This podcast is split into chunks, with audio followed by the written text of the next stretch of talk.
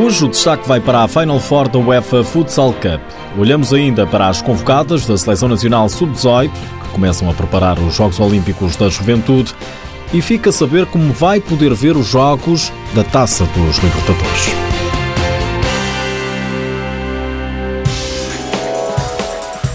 O Sporting está a jogar por esta hora em Saragossa a Final Four da UEFA Futsal Cup. Pela frente tem o Eto Gior, da Hungria. Este programa foi gravado antes da partida ter início e não faltava confiança. Alex Merlin a caminho da quadra. A expectativa é sempre as melhores, né? A gente chegou nessa Final Four muito, com muita, muita ambição de conquistar o título que foi perdido na época passada.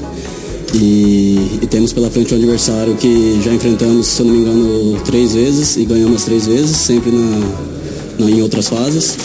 E, mas eu acho que o adversário se chegou aqui não é, não é à toa, né? É, tem, tem qualidade e a gente tem que, tem que tomar atenção com, com bolas paradas, com com o jogo de movimento deles, que com certeza eles têm qualidade. O Sporting já tinha chegado à grande final a época passada, mas sofreu uma pesada derrota diante do Inter Movistar de Ricardinho por 7 bolas a 0. Merlin diz que a equipa não pode ficar agarrada ao passado. Cada jogo tem, tem sua história. O ano passado foi um jogo totalmente adverso do, do que a gente costuma, costumamos a fazer.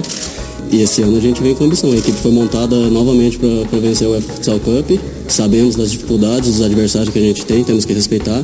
Mas a gente não pode esconder nossa ambição e a vontade de, de vencer o campeonato. Alex Merlin sabe o que é ganhar grandes títulos. Já foi campeão europeu pela Itália, tem somado conquistas no Sporting.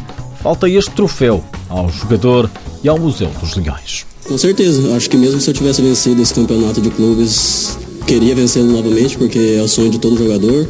É uma das principais competições no mundo e eu acho que todo, todo jogador, todo, todo público vai estar vendo esses, esses dois jogos, esses quatro jogos né, que serão realizados aqui.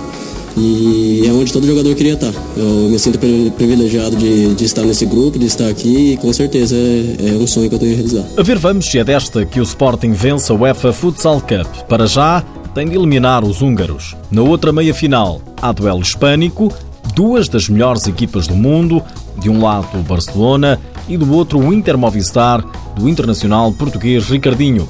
É um duelo que está agendado para daqui a pouco, às 8 da noite, hora portuguesa.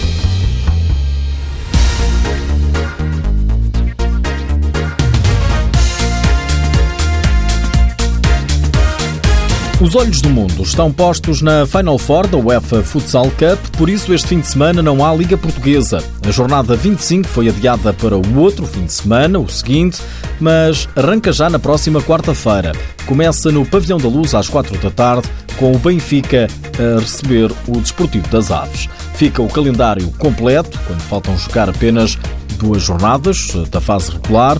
Leões Porto Salvo Fabril, Fundão Unidos Pinheirense, Futsal Semais Borinhosa, Módicos Rio Ave, Braga Quinta dos Lombos e Sporting Belenenses.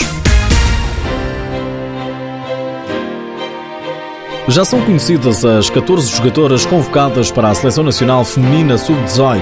O Vermoim, com três atletas, é o clube que mais empresta jogadoras a Portugal. Luís Conceição, treinador nacional, vai orientar um estágio entre os dias 22 e 24 de abril em Caminha e serve como preparação para os Jogos Olímpicos da Juventude, competição onde a presença portuguesa não é ainda certa, algo que apenas será decidido no final do presente mês. A Taça dos Libertadores vai ter transmissão via streaming. A competição arranca no próximo domingo e decorre até dia 29 deste mês.